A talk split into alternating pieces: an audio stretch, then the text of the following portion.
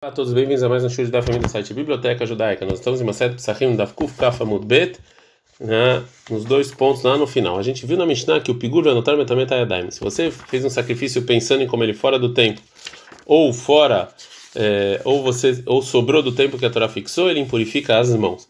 Ravuna Veravriz, Ravuna Veravriz, daí eles explicaram o motivo do decreto de, de, de, impure, de impureza. Radamar, um falou que é Mishum Rajdei Keuná, um falou por causa de alguns Koanim que talvez eles vão fazer pecados. Vehadamar mishum atlei que eu não. Falaram que alguns o motivo é por causa dos preguiçosos, né?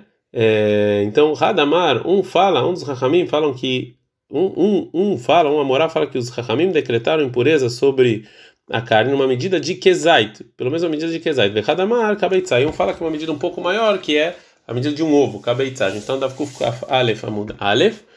É, agora Gmará fala, fala o seguinte, que Had Tane Apigul. Um deles ensina o motivo do decreto da impureza sobre o Pigul, que pensou em fazer que pensa em fazer o sacrifício fora do fora do momento marcado. Had Tane Anotar. Um fala do notar. Manetane Apigul, quem fala que é que ele ensinou sobre o Pigul, Mishum Hajdei Keuná. Está falando sobre os Koanim, que a gente tem medo que, são, que os Koanim eles não eram muito sérios. Então a gente tem medo quando ele vai fazer o sacrifício, ele vai pensar em fazer é, em um momento impróprio. O Manetane Notari, quem ensinou esse decreto sobre a lei de notar, Mishumatzlei, que é, uma, é preguiçoso, que eles vão ficar esperando, esperando e vão comer a carne fora do tempo. Radamar, um falou que quando os Rahamim decretaram impureza sobre a carne do pigulo do notar, é Kezait, Radamar Kabeitzah, um falou que era medida de Kezait, um falou que era Beitzah, que é um pouco maior. Mandamar Kezait, quem falou que era Kezait, é, que isso é a mesma coisa de da proibição, ou seja, a proibição de comer tem a ver com o kezait, com o tamanho de kezait. Então também a impureza é nessa medida. Manda marca beitzá ketumató. E quem falou que a medida é a medida de um ovo, de uma beitzá, tem a ver com impureza e impureza, porque o tamanho mínimo de uma comida que pega impureza é beitzá. Mishnah.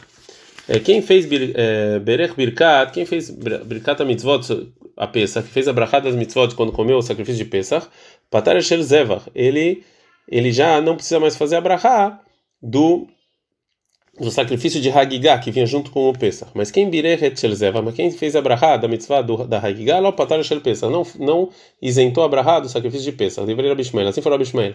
Rabi omer, lo fala nenhuma, isenta nenhuma. Cada uma brachá diferente. É, agora a Gamara vai falar qual é a discussão entre Rabi Shmuel e Rabi Akiva.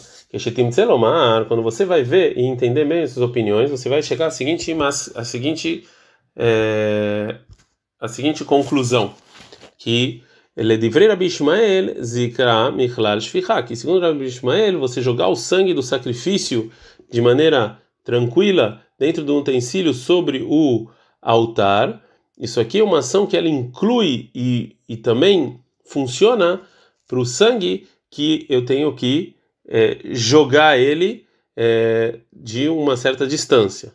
Veloz ficha bichlal zikra, mas a zrika, que é uma, uma ação limitada, ela não funciona para o sangue que você precisa fazer shfiha, que você precisa jogar Pesach. Então, o, o sangue do sacrifício de Pesach, eu preciso shfiha, eu preciso jogar ele sobre o altar. E já o sangue do Hagigah, que é o cobrar de Shlamim, eu preciso zrika. Então, segundo a opinião do Rabi o sacrifício de Hagigah, ele vai ficar kasher propício através da ação que eu faço com o sacrifício de Pesach. Mas o sacrifício de Pesach não vai ficar propício com a ação que eu faço do sacrifício de Hagigah. E por causa disso, então, o Ishmael fala que também a Brahota é a mesma coisa. Então, a Brahá sobre o Pesach, é, ela inclui também a da Hagigah. E de Rabi Akiva, já Rabi Akiva são duas ações completamente diferentes e uma não inclui a outra. A gente está no Kuf Kafale Famud é, Bet.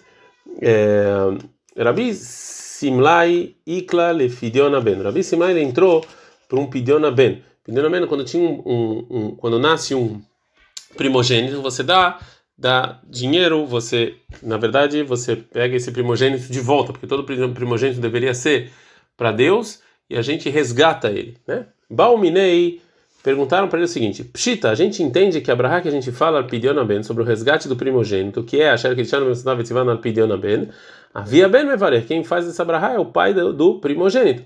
Mas sobre a segunda brahá, que, é Maur Shehean Vekiman Vegian Las Manazé, que a gente faz a brahá, que a gente está feliz que chegou nesse tempo, é Cohen Mevarer ou Avi Mevarer? Quem faz a brahá? É o Cohen ou o pai do primogênito?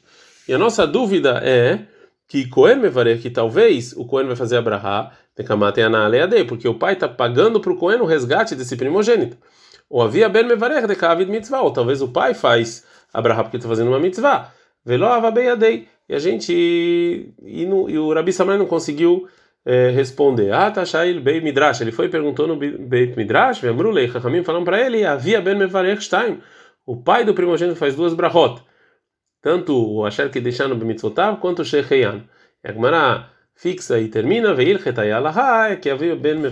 Que realmente o pai do filho que está sendo resgatado faz as duas brahot. Adranalach, Arvei Psachim, Vesalik Lama Sechet Psachim. Mazal todas as pessoas que aí ficaram com a gente por esses 121 dias estudando uma de Psachim. A próxima uma série é de Kalim. Boa sorte a todos e meus parabéns. Adkan.